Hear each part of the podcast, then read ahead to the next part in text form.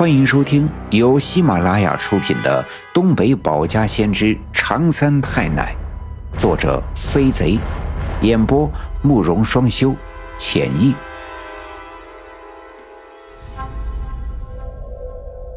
第二百七十八章：谢天机损失百年道，柳树沟超度怨魂灵。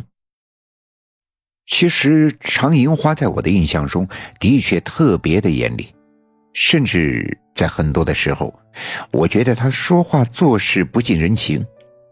可现在常三太奶，她要我给她跪下磕头，感恩她手下留情。尽管我不知道具体的缘由，但我还是恭恭敬敬的跪下给她磕头施礼。常银花哈哈的笑了。笑得我丈二和尚摸不着头脑，他止住笑声，冲着我说道：“要不是你奶奶苦苦哀求，我看在她的面子上，我才懒得对你发这样的善心呢。哼，不过就可怜了你那刚刚得到的奶奶喽。”说完，他转过身去，不再搭理我。他的话我完全听不懂，于是一脸的茫然。但在我的内心里却十分的委屈。我一直觉得，既然我是火神的儿子转世，今生肩负着这样重大的使命，照理说，我上辈子好歹也是个上仙，今生作为凡人拜入柳门做了尝试蛇仙的门人，即便我不理会什么仙位等级，但好歹也应该教我一些神通仙法，不然我拿什么来完成镇压四方煞的重任呢？而现在一晃过去了这么久，刘家镇发生了这么多的事情，每次都要靠我们自己去以身犯险。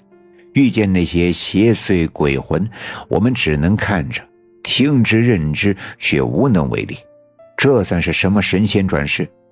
我的奶奶在磨坊门前跳大神，请老仙施以援手，你们一个个都没出现，却跳来了王革命。一阵妖风把磨坊吹塌，砸死了我奶奶，我也差点丢了小命。然而，一直到我奶奶一百天的忌日过去了，刘家镇的那么多村民中了王革命的阴气之毒，你们也没露个脸。要不是我奶奶显灵，给了我银项圈的庇佑，恐怕我现在真的就升天了。现在倒成了你们发的善心了。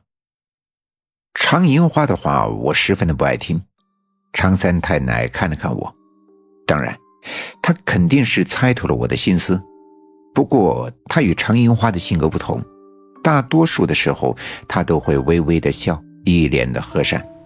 他站起身，一边慢慢的踱步，一边说道：“你是火神祝融的儿子，火神是天神，与我的兄长常天龙同属上仙。”我们姐妹是地仙，按理说，你作为火神的儿子，在仙位上与我们同级。但你转世为人，若想凭借你的肉胎凡体来镇压四方煞，与那些妖邪争斗，那无异于以卵击石。别看你前前后后做了不少事情，看似破解了许多妖邪设计的恶事，哼，但那些啊。都是微不足道的，所以既然上天安排你今生要拜我们为师，并不是要教你一些什么样的神通仙法。如果凭借我们教给你点法术就能镇压四方煞，也没必要这样的兴师动众。我们兄妹出手不就得了？又何必要找什么火神儿子的转世呢？常三太奶说话。一向是慢条斯理，不过仔细想想，他说的的确有道理。他那样神通广大，镇压四方煞的妖邪，为何不亲自出手？想必是那妖邪不是等闲之辈。这段时间我已经领教了他们的邪恶，单凭泄露一点阴气，便可以让刘家镇的人们差点患病死去。而常三太奶的道行是修炼了几千年得来的，岂是像我们这样的肉体凡胎在短时间内就能学成？那么，这照此说来，即便是他教了我一些本领，学了一些皮毛，又有什么用呢？常三太奶继续说道：“去年夏天，你让野狼叼走，叼进了柳树沟。虽然你的肉身被你的爸爸和爷爷救了出去，但你的一个魂魄却被困在了柳树沟。虽然这对你来说是一场劫难，但你没发觉。”自从那之后，你便开了能通阴阳的天眼吗？你拜我为师的时候，我说过，想正式成为我常氏的弟子，需经历三劫五难。其实，你只有经历了这三劫五难，才能抛去今世之肉体凡胎，重回前生的法眼神通。